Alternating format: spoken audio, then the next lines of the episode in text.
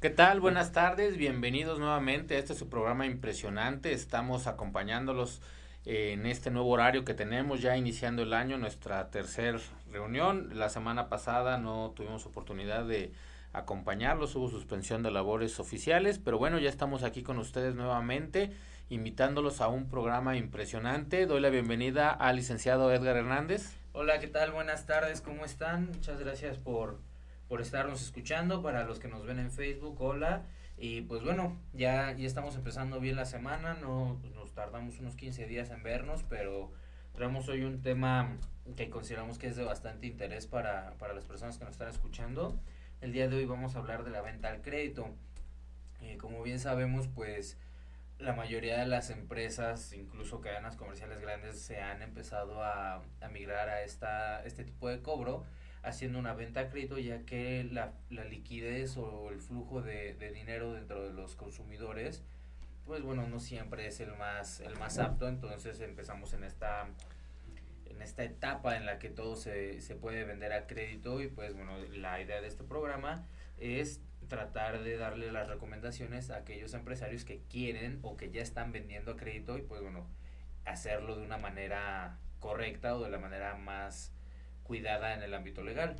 Pues primero que nada vamos a hacer una, una breve síntesis, un antecedente que es la venta a crédito. Como bien lo comentas Edgar, eh, muchas veces el poder adquisitivo de los clientes no da la posibilidad de adquirir las mercancías de contado, de dar una un pago inicial fuerte, etcétera, etcétera, y de ahí nace la necesidad de vender a crédito. Normalmente pensamos que esto es malo, es por definición cuando no lo es. Eh, digo, al final de cuentas el crédito implica cierto riesgo y en particular, pues entrando ya en materia, de ahí proviene precisamente la palabra crédito, de creer, de creer en que nos van a pagar. Sí, como bien comentas, esto comienza pues de un punto de vista de, buena fe, ¿no? De un principio de buena fe. Eh, ¿Sabes qué, Eric? Necesitas mis productos o necesitas mis servicios, te voy a dar ciertas facilidades de pago y voy a creer que me vas a pagar. Digo, la verdad, esa, ese concepto de creer pues está muy, muy curioso y en el derecho no nos, no nos enfocamos a eso, nos hablamos ya más de un punto de vista objetivo y el saber, que es lo que nosotros vamos a, a platicar en este, en este podcast. El crédito, pues bueno, se puede dar de en un pago, bueno, diferido en dos pagos, en tres, a meses, ya cada quien va a, decidir la manera en la que va, va a hacer el, el, pago y también lo que nosotros siempre recomendamos es tener los documentos legales que te acrediten que esa persona que te está solicitando un crédito pues realmente te va a pagar. Entonces la idea de este, de este podcast es ver cómo podemos ayudar a los empresarios, darles un poco de consejos para que al momento en el que ellos tengan esa fe o esa creencia que sí les van a pagar sus clientes, pues también tengan un documento legal que les ayude a, que esa creencia sea un poquito más, más firme.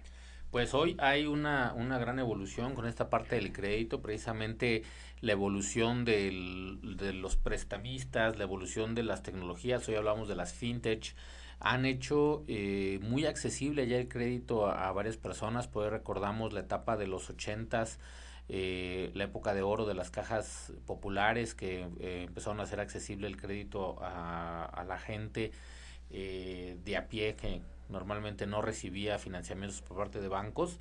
Hablamos hoy de grandes corporativos que se dedican a, al financiamiento, créditos de consumo, etcétera, etcétera. Es decir, hay una gran variedad de, de ideas, de conceptos, de mundos de lo que es el crédito. Precisamente hace cuatro semanas, si mal no recuerdo, tres semanas, estuvimos acompañando a Ahorros Bienestar en, en su 25 aniversario y por ahí presentaban proyectos de consumo para créditos refaccionarios para, para empresas, para comercios, sobre todo pymes.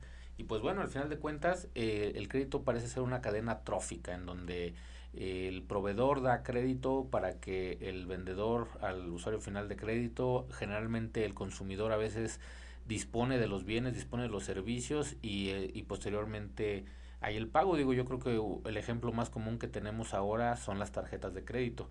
Las famosas promociones a meses sin intereses han hecho bastante accesibles eh, al, al consumidor.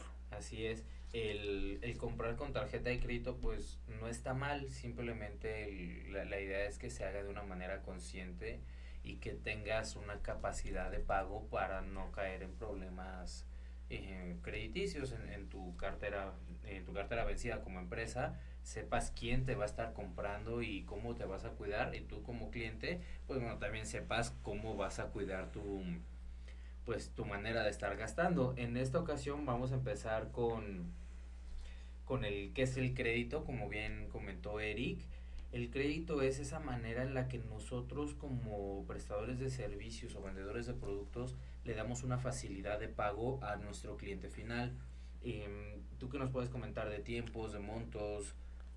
Comercialmente eh, es, es, sabido por, por la gente que se dedica a estos giros que una factura normalmente te la van a poner a 15 días, a 30 días, 45 días, 90, incluso eh, al inicio de este año tuvimos la experiencia con un cliente que le están ahora pagando a 120 días, lo cual pues bueno, al final es importante que la gente considere cuando va a dar un crédito este costo financiero. El dinero tiene un, tiene un valor, tiene un costo y este costo normalmente está reflejado en los intereses, es decir, cuánto vale para mí el no tener el dinero en este momento, que es el costo de lo que me va a llevar un financiamiento. Y aquí entramos a los famosos meses sin intereses. Digo que al final hay una pequeña eh, eh, giro, una pequeña trampa ahí con ese concepto, ya que al final de cuentas sí hay un interés, pero está precargado en el precio, eh, ya sea porque lo pague directamente el cliente o lo asuma como un costo el vendedor, pero definitivamente el dinero tiene un valor, tiene un precio y ese dinero está reflejado ahí.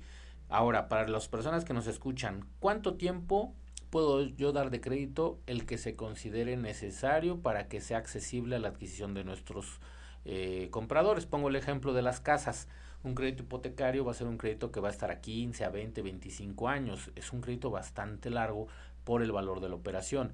Pero un crédito de consumo de un bien, digamos, que tiene una vida aproximada de seis meses, de un año, no le puedo dar un crédito de 24 meses. ¿Por qué? Porque acabará su vida útil cuando aún no está el valor cubierto de ello. El, pero la regla aquí es que los tiempos van a estar determinados principalmente por las relaciones comerciales, es decir, cómo está el mercado, cuánto es lo que se está acostumbrando, etcétera, etcétera. Al final, tiempo es igual a riesgo. ¿Por qué? Porque al paso del tiempo la empresa puede desaparecer, el deudor puede fallecer, eh, pueden cambiar condiciones de mercado, puede haber revaluaciones, etcétera, etcétera. Sobre todo esto afecta a las empresas que compran en dólares y venden en pesos. Sí, aquí hay que tener mucha atención también en que existe otro factor para determinar este tiempo, que es la voluntad de las partes. Em, si yo te quiero prestar 10 mil pesos y te digo págamelo en 6 años, pues bueno, yo voy a asumir ese riesgo y eso es lo que yo como particular le estoy dando la, el valor a mi dinero. Pero la idea es que este tiempo sea acorde a la vida útil de los productos o servicios. Tenemos casos muy prácticos que existen tiendas que te venden a 12 meses productos de 60 pesos y pues bueno, a lo mejor hay personas que lo necesitan, a lo mejor hay situaciones en las que la gente considera que eso se amerita ponerlo a 12 meses, sea o no el tiempo de, esa, de ese bien fungible, pero al final de cuentas está adquiriendo una obligación de pago y además de los factores que comentabas tú, Eric, tenemos el factor de la voluntad de las partes. No hay que olvidar esto, ya que en los documentos legales que nosotros vamos a hablar en este, en este podcast en particular, también eh, se engloba eso. Recordemos que, que, nosotros nos obligamos a lo que las partes estamos firmando y no siempre vamos a estar sujetos a un, a un interés eh, particular.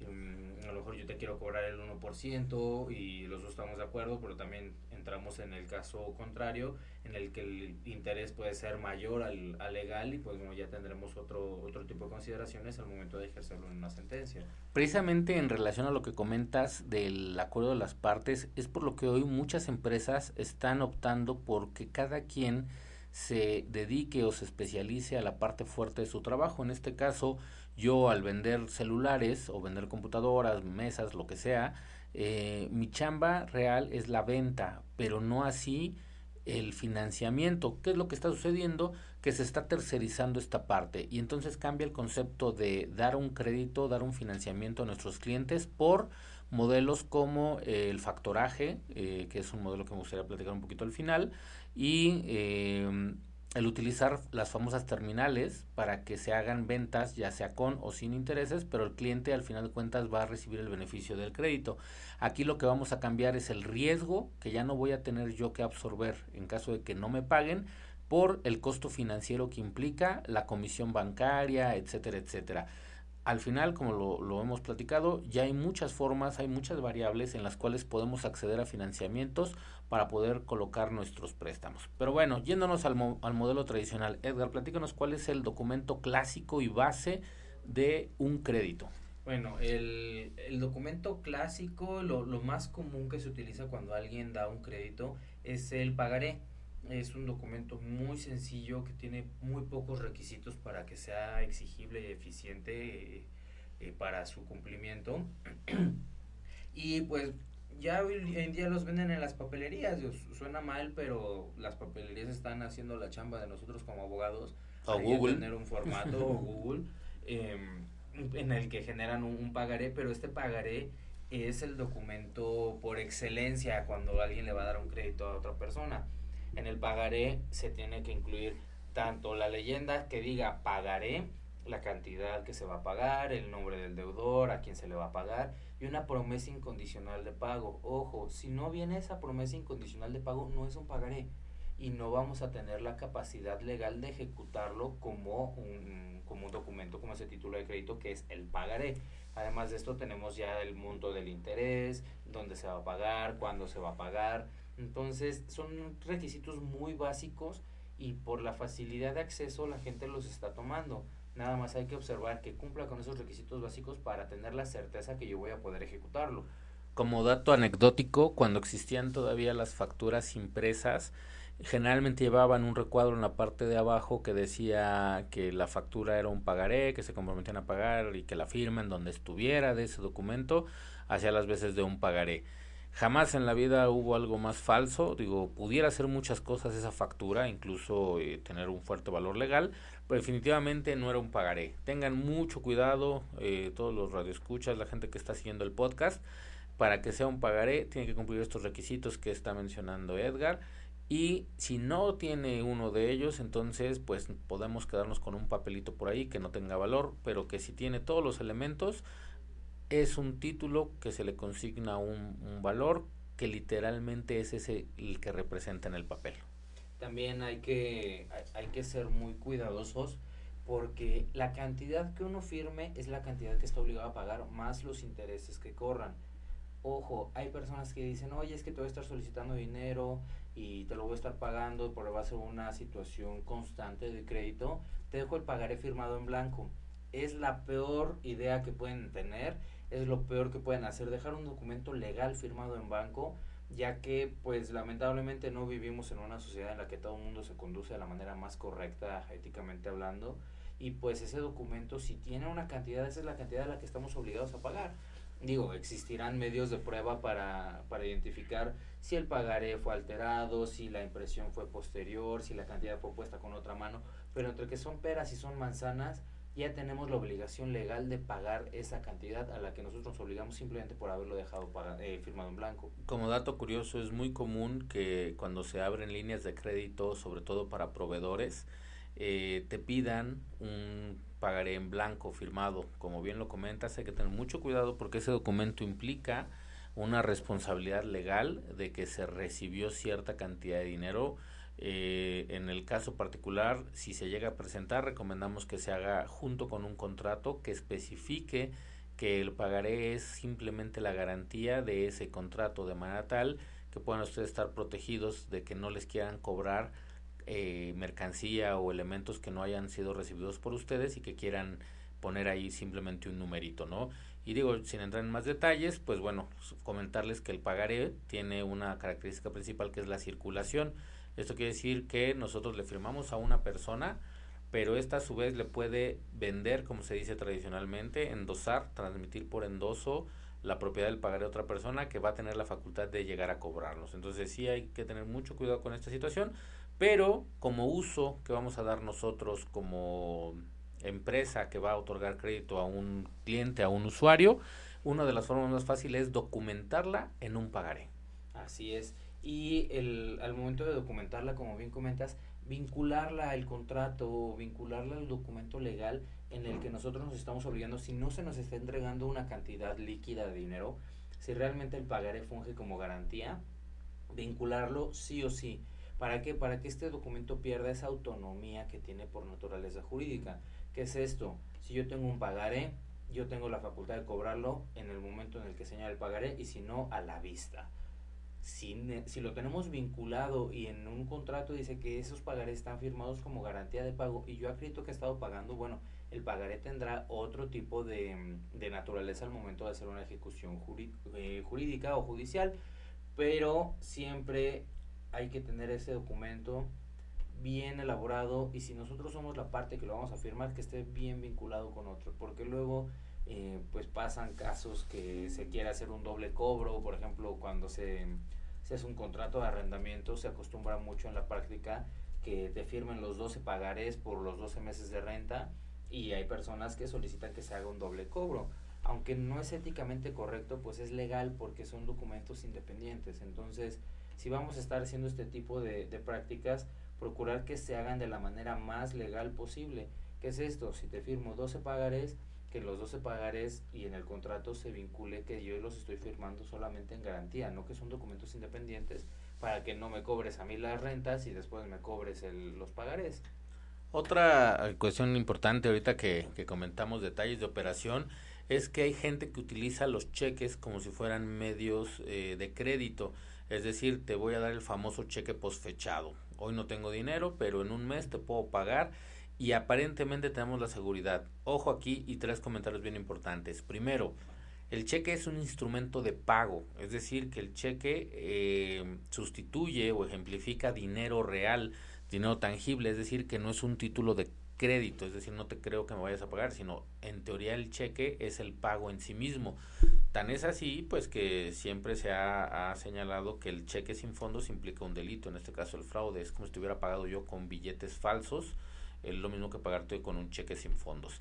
Entonces, primera situación, cheques fosfechados no son eh, instrumentos de crédito. Segundo, precisamente un cheque, al momento en que tú lo tienes en tus manos, ya te pagaron. Es decir, que tú puedes ir con el banco a hacer efectivo ese cheque, no obstante que la fecha esté plasmada en un futuro. Esto eh, es muy importante porque a partir de que nosotros sepamos que el cheque no tiene fondos, corre el plazo, inicia el plazo para que nosotros podamos ejercerlo en vía judicial. Obviamente, si me están dando un cheque postfechado, pues estoy dejando pasar una serie de tiempo eh, que no voy a tener certeza y después cuando quiero cobrar y no tiene fondos, eh, no va a pasar. Entonces, primero, el cheque no es instrumento de crédito, no lo utilicen de esa manera y particularmente los cheques ya no se usan, digo, son como cuestiones muy arcaicas, operaciones muy extrañas donde todavía se utilizan los, los cheques y sobre todo aguas porque hasta los famosos cheques de caja que son garantía, como cada banco tiene su su formato, su sello, su todo, pues hay gente que le han metido goles muy fuertes con los cheques. Hoy en día tenemos eh, facilidades de pago como la transferencia electrónica, eh, los SPAY, eh, sin fin de, de, formas en las que podemos cobrar para no meternos en problemas con los cheques. Fíjate que, que ya terminando con el tema del pagaré, tenemos otro documento que es el contrato de mutuo muchas veces eh, pues las personas no lo conocen, digo, al fin de cuentas siempre lo comento, no todos son, son abogados y no tienen la necesidad o la obligación de conocerlo y pues por eso hacemos este, este podcast para, para platicarles un poquito de otros elementos que, que existen. El contrato de mutuo básicamente es el préstamo de algo fungible para que tú me devuelvas lo mismo en un futuro incierto, pero no ese, no ese bien, sino un bien de las mismas características es algo fungible, algo que, se, que va a dejar de ser por su propia naturaleza. En este caso va a ser el dinero.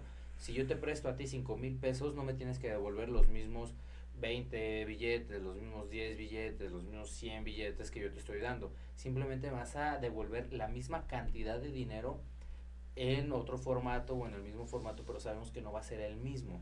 Lo ponemos en un ejemplo muy, un poquito más más vulgar. Si yo te presto 10 plátanos, los plátanos se van a echar a perder, te los vas a comer, va a pasar otra cosa, pero el momento en el que yo te exija, te vas a regresar 10 plátanos del mismo, de la misma calidad. Al final, eh, la idea del contrato de mutuo es lo que normalmente la gente conoce como un contrato de crédito, un contrato de préstamo. Al final, estás poniendo a mi disposición una cantidad de dinero para yo usarla en lo que yo quiera. Sin embargo, más precisamente para las operaciones a crédito de los amigos empresarios, estaremos hablando de un contrato de apertura de línea de crédito, en el cual yo te voy a permitir que tú consumas hasta cierto monto de mercancía mía para que entonces yo te pueda eh, facilitar los plazos, los tiempos y las condiciones que señale el contrato.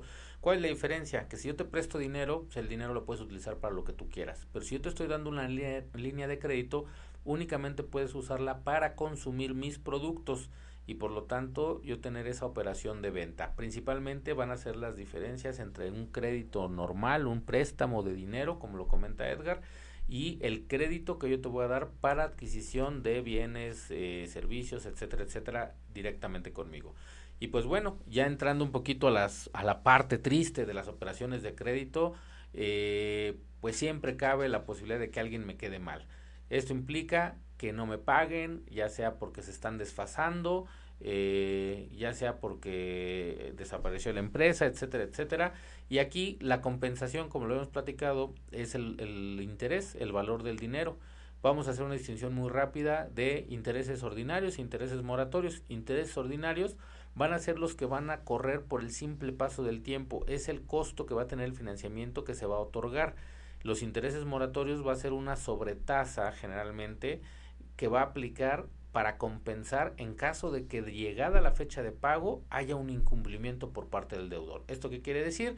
Que yo te voy a cobrar un interés por tener mi mercancía sin haber pagado el precio y te voy a cobrar un interés adicional por no haberme pagado, por ese, ese tiempo que estás consumiendo de más, que estás absorbiendo de beneficios de un crédito que yo no te quise otorgar. Sin embargo, este fenómeno eh, agota a las empresas ya que le llamamos cartera vencida. La cartera vencida implica todas esas eh, cuentas por cobrar que yo tengo asignadas que ya se están saliendo del plazo. Y para esto pues existen muchos métodos de contención, eh, pero antes de la contención me gustaría platicar de los métodos de prevención. Hay carteras sanas. ¿Esto qué quiere decir? Que de los préstamos que tú has otorgado, hay un porcentaje permisible o, esperado de incumplimiento. Al final de cuentas somos humanos, hay retrasos, etcétera, etcétera, pero al volar este porcentaje empieza a haber problemas con la empresa, ya que estamos dando nosotros el financiamiento directamente, estamos perdiendo liquidez al no estar cobrando las ventas directamente y aparte absorbiendo el riesgo del costo financiero. ¿Qué hacemos con las carteras vencidas, Edgar? Pues primero tenemos que analizar qué, qué tan saludable es la cartera. Al final de cuentas también el cobro de los intereses moratorios les da, pues les da el negocio a, a, las financieras, les da un, un, ingreso mayor. Pero antes de empezar con el cobro de la cartera vencida hay que analizar. Lo primero que hay que analizar es cuánto me deben, desde cuándo me deben, a la fecha cuál es el monto y lo más importante, ¿Tengo el documento legal para hacerlo exigible? Sí o no. Porque a lo mejor yo puedo tener a alguien que me debe un millón de pesos, pero no tengo nada que acredite que él me lo debe. Ni un pagaré, ni un contrato, ni un documento en el que reconoce el adeudo, nada. Entonces, lo más importante es, ¿tengo los documentos legales para ejecutarlo? Sí, ok. ¿Qué documento legal tengo? ¿Tengo un pagaré o tengo un contrato? Si tengo un pagaré, bueno, voy a proceder a través de la, del juicio ejecutivo mercantil para que nosotros a través de ese tipo de procedimiento lleguemos y al momento de notificar iniciamos el procedimiento con una ejecución que sería el embargo. En, en este caso, en el juicio ejecutivo mercantil se demanda y en la primer eh, diligencia que es la notificación y emplazamiento se procede antes de hacer el embargo al, a solicitar el pago. Oye Eric, ¿Eres tú? Sí. ¿Esta es tu firma? Sí. ¿Tú le debes a Juan? Sí. Ok. ¿Tienes para pagarle? Sí, aquí tienes y ahí se termina el problema. Ahí se termina el procedimiento porque ya existe un pago y ya eh, dependerá de la parte actora si en ese momento le recibe el pago y dice que con eso se da por pagado o falta algo. Si no se recibe pago, se va a determinar si hay un pago parcial o se procede directamente con el embargo.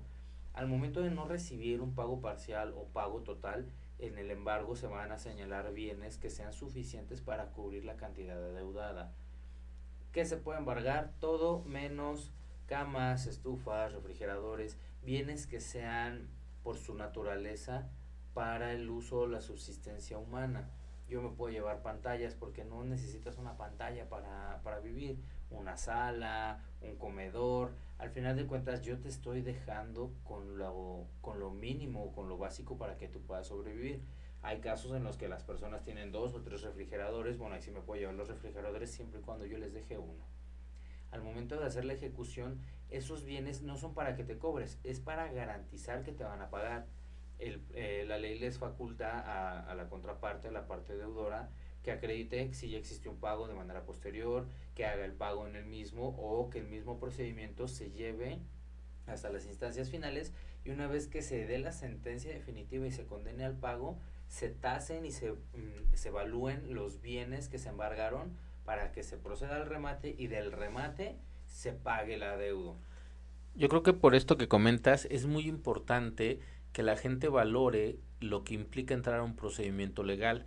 En México el acceso a la justicia es gratuito, es decir, que por parte de los tribunales no vamos a tener ningún costo, ninguna inversión que se tenga que hacer. Sin embargo, el proceso implica eh, honorarios legales, del abogado que los asesore, en el caso que comentas, pues un avalúo, un peritaje para determinar el valor de las cosas, al retirar las cosas de un lugar, pues implica el cargadores, implican camionetas, implican zonas de resguardo, bodegas y, dependiendo del monto de los bienes, pues incluso publicaciones en los periódicos, etcétera, etcétera. Esto que nos lleva que hay procedimientos que por su costo no es tan eh, factible el, procedimiento como tal. Digo, hay veces que los pagares de 500 pesos pues salen más caros el, el, papel que se utiliza en el tribunal para llevar todo el procedimiento, el hacer las diligencias, etcétera, etcétera. No quiero decir con esto que no se tenga derecho al cobro, sino simplemente que pudiera ser mucho más oneroso el gasto o la inversión del cobro que el lo que se va a dar en el procedimiento, porque al final en, en, el, en el juicio ejecutivo mercantil que comenta Edgar, vamos a partir de que tenemos una garantía desde el inicio pero en otros tipos de juicios como los orales mercantiles, las garantías vendrán hasta la ejecución de la sentencia. Esta diferencia, esta, este privilegio que llevan los juicios ejecutivos mercantiles, eh, es lo que hace que sean la manera más dinámica para el recuperar una cuenta por cobrar. Al final tienes ese beneficio de embargar primero y si tienes un poco de suerte y hiciste una buena investigación crediticia, te vas a encontrar con bienes que garanticen el adeudo y normalmente el deudor va a preferir pagar el adeudo que cargar con todos los gastos de operación que lleva el juicio, con todos los gastos de ejecución y, al final perder un bien quizás por, por cantidades mucho menores en un remate. Sí, y bueno, al final de cuentas hay que tener mucha conciencia en, en, lo que comenta Eric. No, no es que el monto del pagaré no nos permita ejecutarlo, simplemente que a lo mejor nos dicen, oye, es que la justicia es gratuita, sí, pero las demás cosas no. Y los honorarios de un perito, los honorarios de un abogado, los honorarios de, de otras eh, personas que van a estar interviniendo en el procedimiento les puede salir más caro, pero eso no, no limita a que puedan exigir el cobro.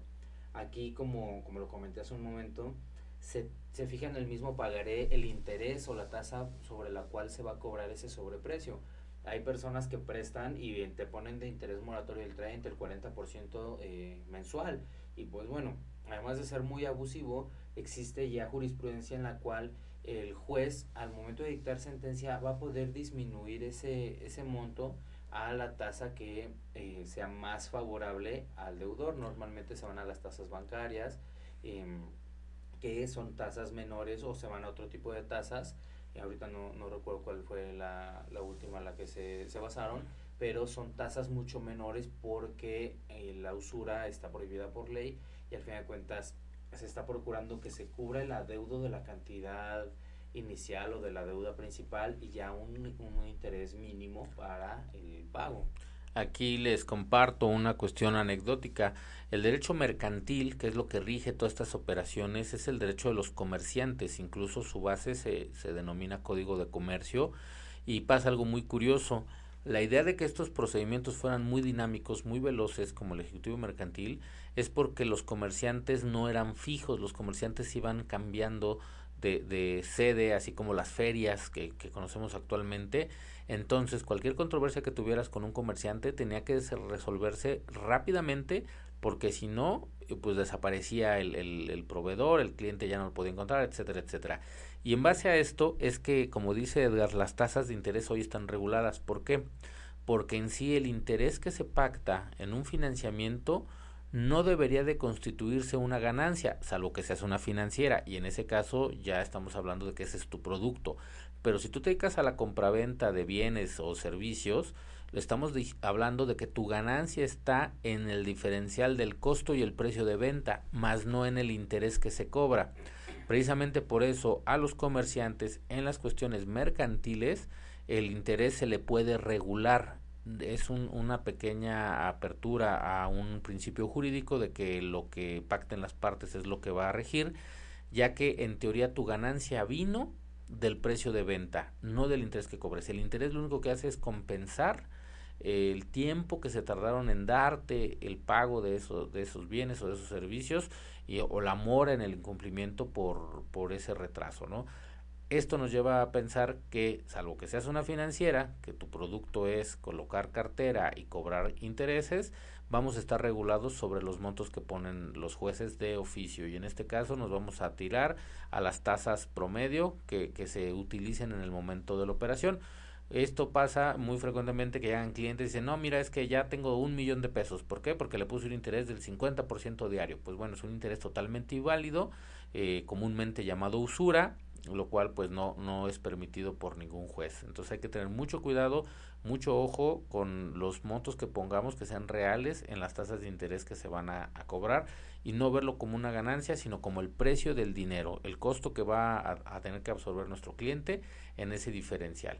Pero bueno, así como platicamos el Ejecutivo Mercantil, que es una versión especial para cobrar, Edgar, platícanos cómo, cómo se lleva un juicio oral mercantil actualmente.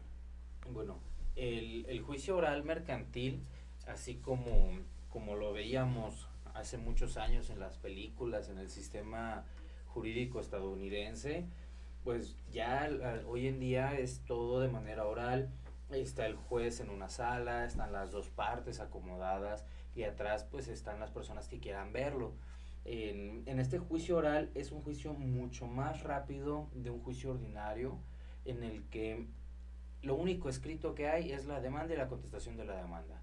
El juez al momento de, de analizar estas, estos dos escritos llama a la primera audiencia en el cual vamos a empezar a verificar tanto el desahogo de las pruebas, en ese momento se van a exhibir los documentos, se van a, se van a tratar a los testigos, las confesiones de las partes y pues bueno, vamos a estar en un momento quizás de tensión para las personas que nos cuesta un poco hablar en público, quizás eh, de, de, estrés porque al final de cuentas un procedimiento jurídico es estresante para las partes y más porque no tienen necesidad de estar haciendo eso si las personas cumplieran con sus obligaciones.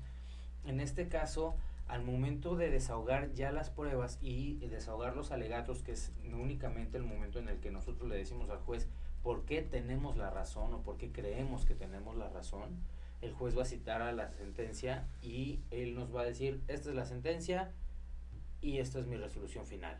Punto. Ya después de ahí vamos a empezar con un procedimiento de ejecución de sentencia. Si el fallo es favorable eh, para el actor y dice, ¿sabes qué? Si te deben el dinero, tú acreditaste tu dicho con las confesionales, con las periciales, con las documentales y el deudor te tiene que pagar en X tiempo. Si no te paga en X tiempo, ya procede la ejecución de la sentencia.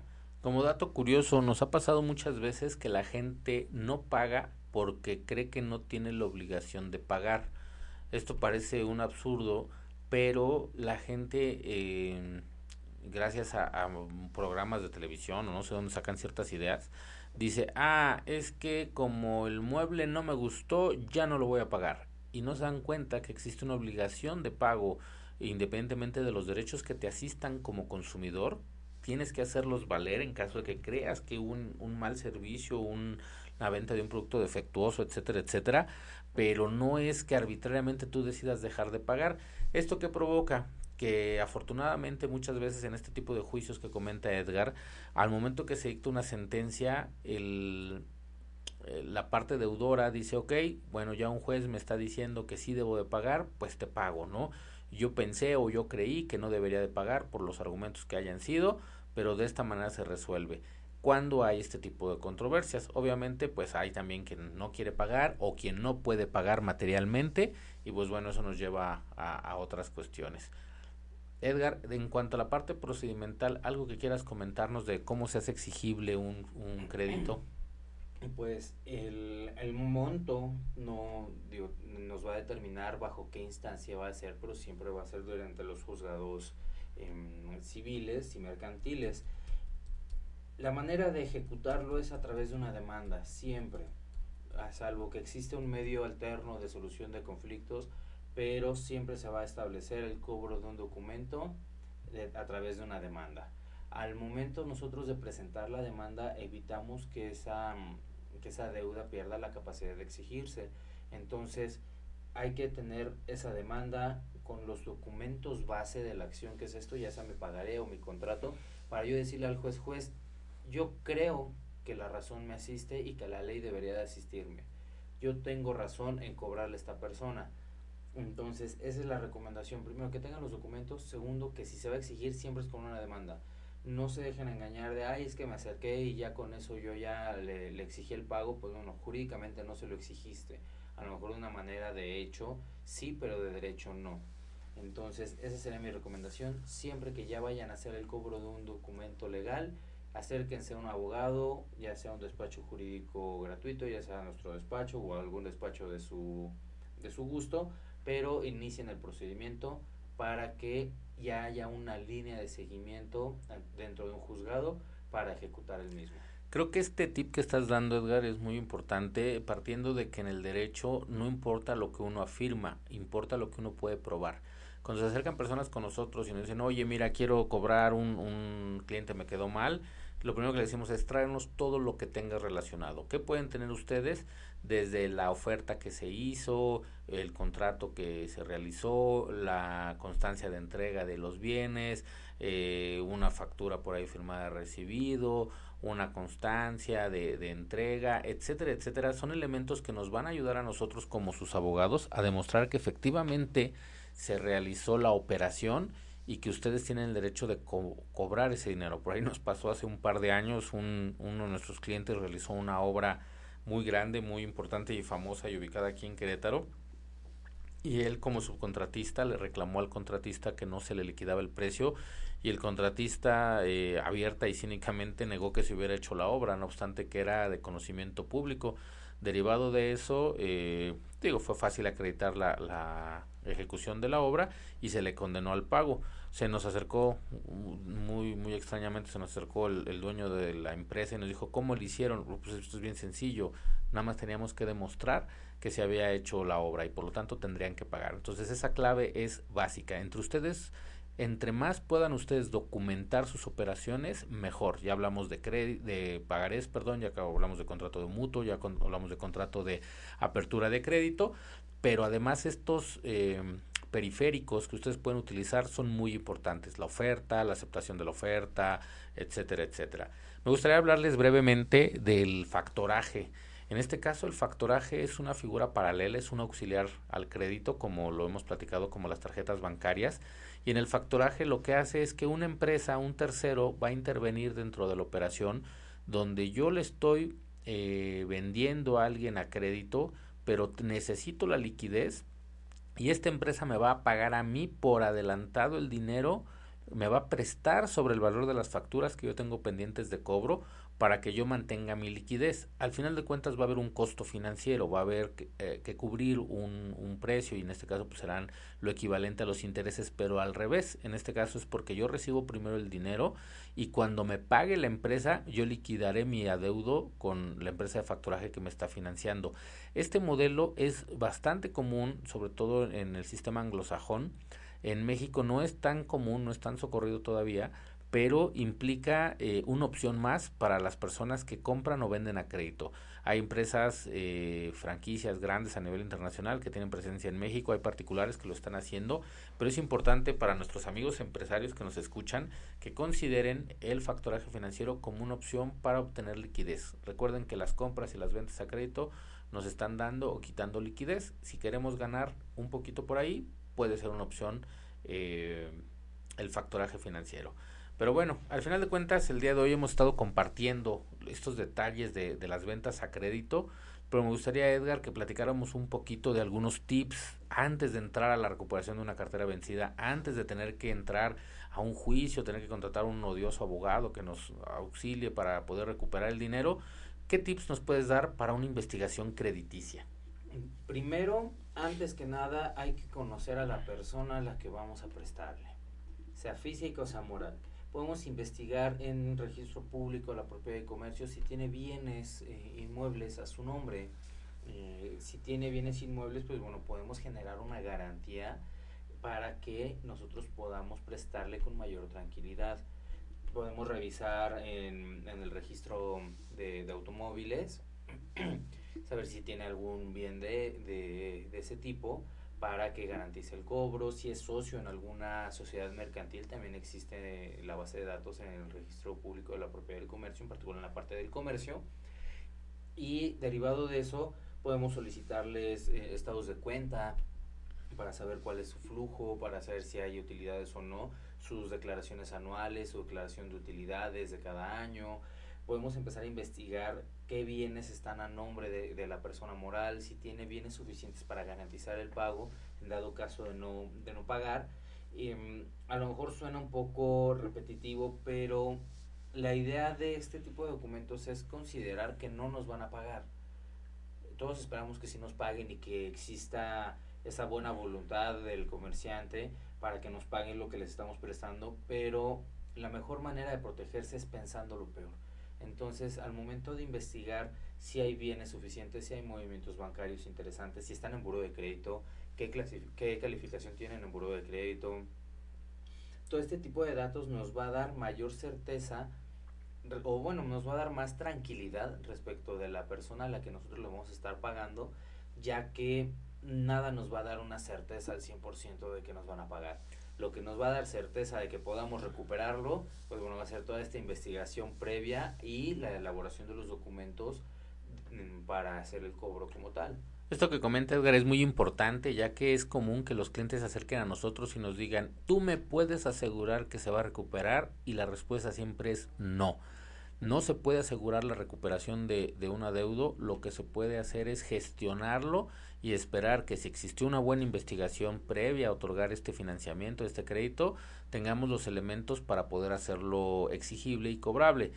Les comparto dos tips principalmente. Uno, eh, pidan referencias comerciales a sus posibles clientes, a sus posibles proveedores tanto gente a la que le compran como gente a la que le vendan. Ustedes se sorprenderían la cantidad de personas que nos han dicho, no, yo tengo cuentas de crédito con 20 mil proveedores y al momento que les hablamos para verificar si es cierto, resulta que no, que tienen hasta procedimientos judiciales o que se les canceló el, el financiamiento por impago o que tuvieron que hacer procesos judiciales. Esto es como hacer nuestro propio buro de crédito. Y el segundo tip va en función de esto. Toda esta información que les ha comentado Edgar y que les estoy comentando yo se considera información sensible. Entonces necesitamos que ustedes, a través de una buena asesoría legal, generen dos documentos. Uno, el aviso de privacidad de lo que van a hacer con la información que se requiera y dos, la carta de autorización por parte de su prospecto de cliente para que lo investiguen ya que esta información que ellos les van a dar implica también números de contacto de otras personas, son datos sensibles, son datos particulares generalmente que tienen que estar eh, protegidos ustedes de que van a hacer un buen uso de ellos, tanto que tienen la autorización de investigar a la empresa y contactar a quienes ellos mismos están señalando, como que cuentan con el esquema de, de protección y defensa de los datos en posición de particulares. Edgar, rápidamente y nada más como recordatorio, ¿nos compartes qué son los derechos ARCO? Sí, es el acceso, la rectificación, el cambio y la, oposición a los a los datos que yo estoy dándole a otra persona. El acceso, para yo saber qué datos tienes tú de mí. Eh, la rectificación, oye, es que dice Edgar Fernández y es Edgar Hernández, cámbiamelos, ok. Cambio, es lo mismo. Perdón. Y la oposición, yo decirte, Eric, ya no quiero que utilices mis datos. Yo te otorgué un derecho y en este momento estoy solicitando que ya no utilices mis datos para lo que estás eh, para lo que los estás usando. Me estoy oponiendo a que les des ese uso. Muchas veces simplemente son de prospección comercial, pero hay personas o hay empresas que en los mismos avisos de privacidad te están avisando y tú estás firmando la aceptación en el que ellos van a captar esa información y la van a poder tercerizar. Entonces sí hay que tener mucho, mucho ojo respecto a estos derechos que tenemos. Son cuatro principales, pero que nos va a dar una mayor certeza de que mis datos estén en buenas manos y se le esté dando un buen uso y no me estén marcando de instituciones financieras o de compañías telefónicas a cada rato por ofrecerme equipos o créditos o cualquier otro tipo de información. Hay dos documentos adicionales que ustedes pueden pedirle a sus prospectos de, de clientes o a sus clientes para reforzar la credibilidad que tenemos en que nos van a pagar. El primero de ellos, y que hoy se ha vuelto muy de moda, es eh, la opinión positiva de cumplimiento ante el SAT. Digo, esto es bien sencillo. Si no le pagan al SAT, pues ¿qué esperamos que nos paguen a nosotros, no? Digo, la, principal muestra de, de, cumplimiento pues es el pago de los impuestos. Incluso por eh, protocolo muchísimas empresas piden a sus proveedores que mes tras mes se esté enviando puntualmente esta opinión positiva de cumplimiento de obligaciones ante el SAT. Dos, el reporte de buro de crédito. Y aquí mucho ojo.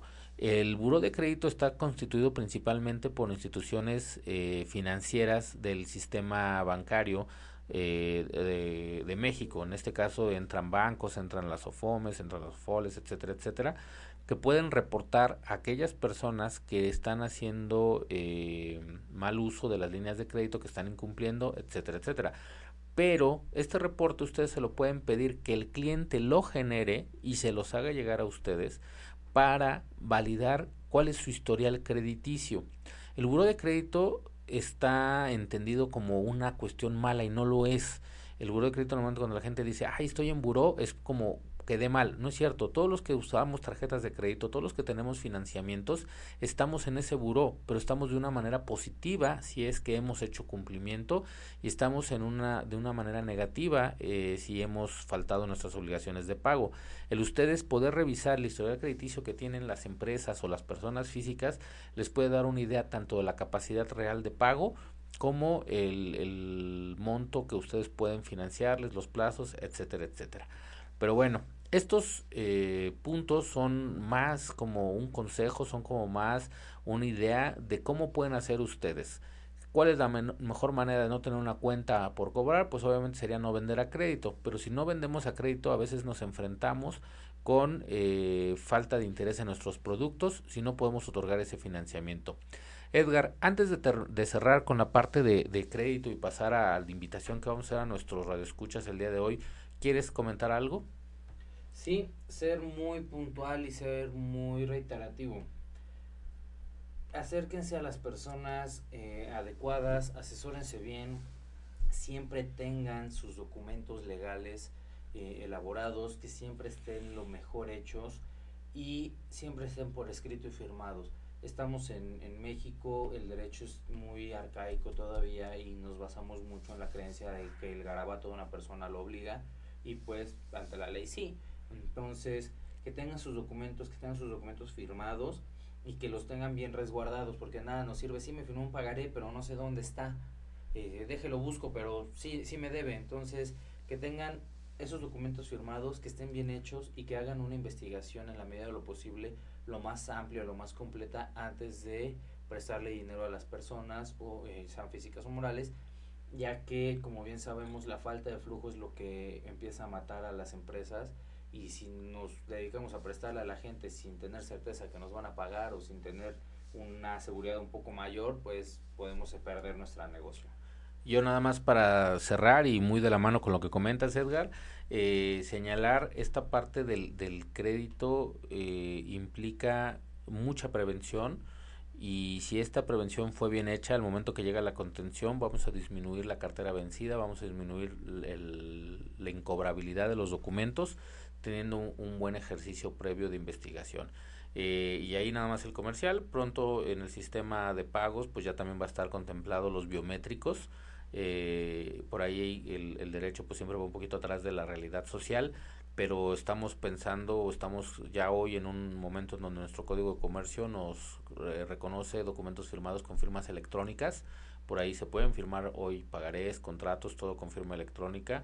Eh, y pronto podemos estar hablando de sistemas de validaciones biométricos. Esperemos que no tardemos mucho, y porque pues, realmente el futuro ya está aquí.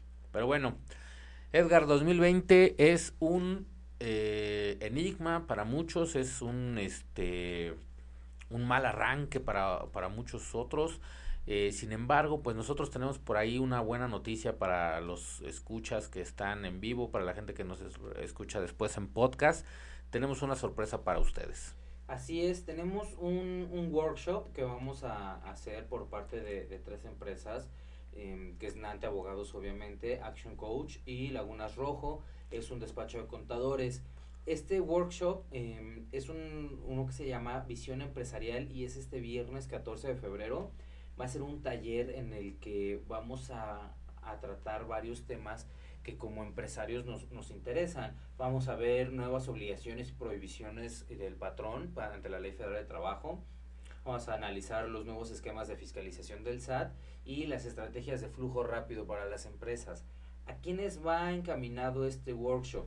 obviamente a empresarios, pero más allá de cualquier tipo de empresario, al empresario que realmente le interese su empresa, que tenga ese, ese miedo o esa curiosidad de lo que va a suceder este año y que se quiera realmente capacitar, no simplemente que quiera que su empresa vaya a, donde vaya el viento, sino que vaya de una manera estructurada para que eh, este año no sea tan complejo como, como todo lo pinta y podamos estar debidamente capacitados para las, las cosas que van a venir en un futuro. Digo, la capacitación es algo constante, es algo necesario para mantenernos actualizados, pero particularmente nos gustó este proyecto eh, ya que nos va a dar la perspectiva general de herramientas para salir adelante de 2020. Yo creo que estar viendo las cuestiones negativas y, y, todo lo malo en todas las cosas pues no nos lleva a ningún lado.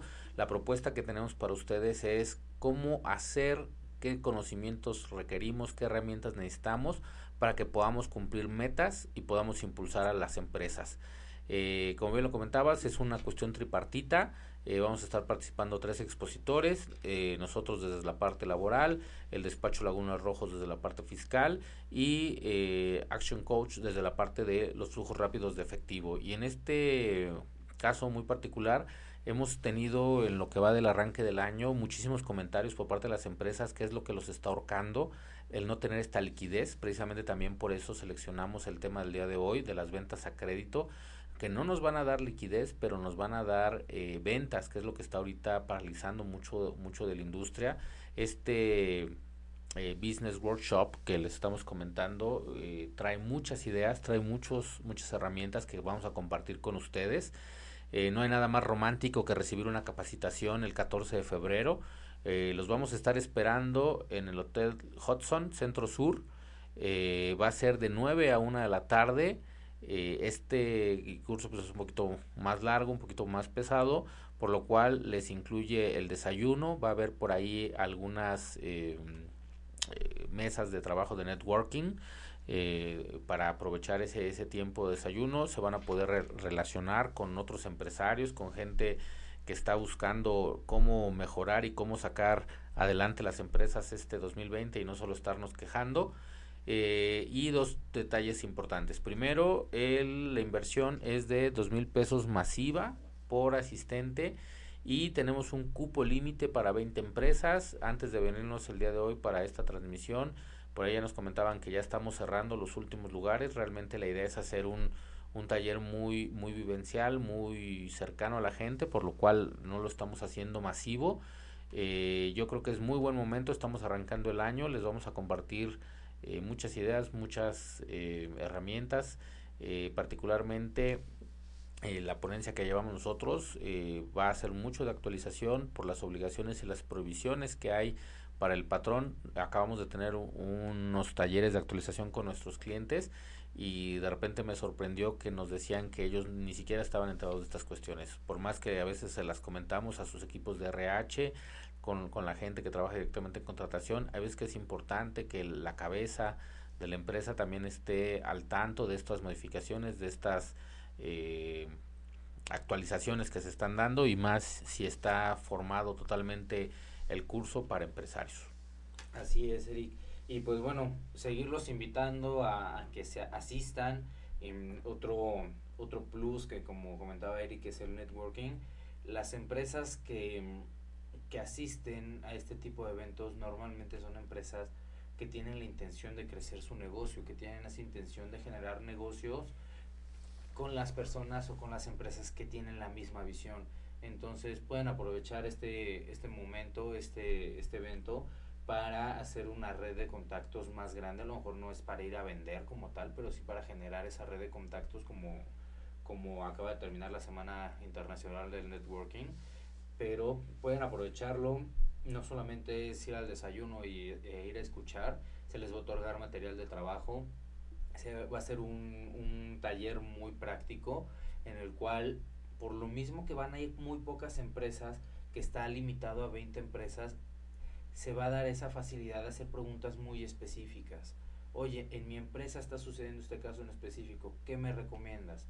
A lo mejor va a requerir una asesoría mucho más larga, pero se les puede dar un poquito de, de respuesta, algo de luz respecto de esa eh, duda, para que la empresa que asista pueda resolver sus dudas, pueda adquirir el conocimiento y pues bueno, hay ciertos beneficios extraordinarios que se van a estar dando ya ahí durante el curso les adelanto un poco, las personas que asistan, a las empresas que asistan a este tipo de talleres, al menos con nosotros como despacho, tiene una hora de asesoría gratuita para todas las dudas que tengan y pues ya a partir de ahí podemos ver la manera de trabajar conjuntamente o darles la, la asesoría real que ustedes necesitan respecto a sus problemas reales que tienen hoy en día.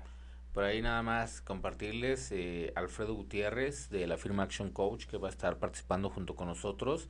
Eh, estuvo, eh, bueno, no sé actualmente el ranking que ya salió, pero hace dos meses que estuvo aquí como invitado con nosotros, eh, estuvo como un número uno en Iberoamérica, lo cual es bastante este, interesante. Es una persona que sabe bien de lo que está platicando.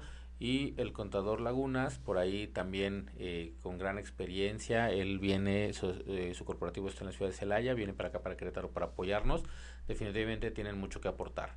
Eh, no lo olviden, este 14 de febrero, 9 a 1, Hotel Hudson Centro Sur. Es importante que ustedes eh, confirmen su asistencia y reserven su lugar con anticipación. Quedan pocos lugares, les comparto. Pueden hacer directamente eh, su, su inscripción llamando a los teléfonos de, oficina, que es el 442. 248-2538. Pueden pedir informes a través de Facebook en nuestra página www.nante.mx. Pueden eh, encontrarnos en Facebook como Abogados Nante Querétaro. Eh, igual a través de nuestro WhatsApp, eh, bueno, nuestro número de WhatsApp que pueden escribirnos para, para informar o para, para, para inscribirse. Nada más denme un segundo porque se me va el número. Es 442-680-2451. Repito, 442-680-2451. Los esperamos este viernes 14. Los esperamos en nuestra próxima emisión, el siguiente lunes. Edgar, ¿algo que quieras agregar? No, simplemente agradecerles su tiempo. Eh, aprovechen este 14 de febrero con sus seres queridos, con sus amigos, con sus amores y sean felices. Muchas gracias Edgar, que tengan un día impresionante. impresionante. Gracias.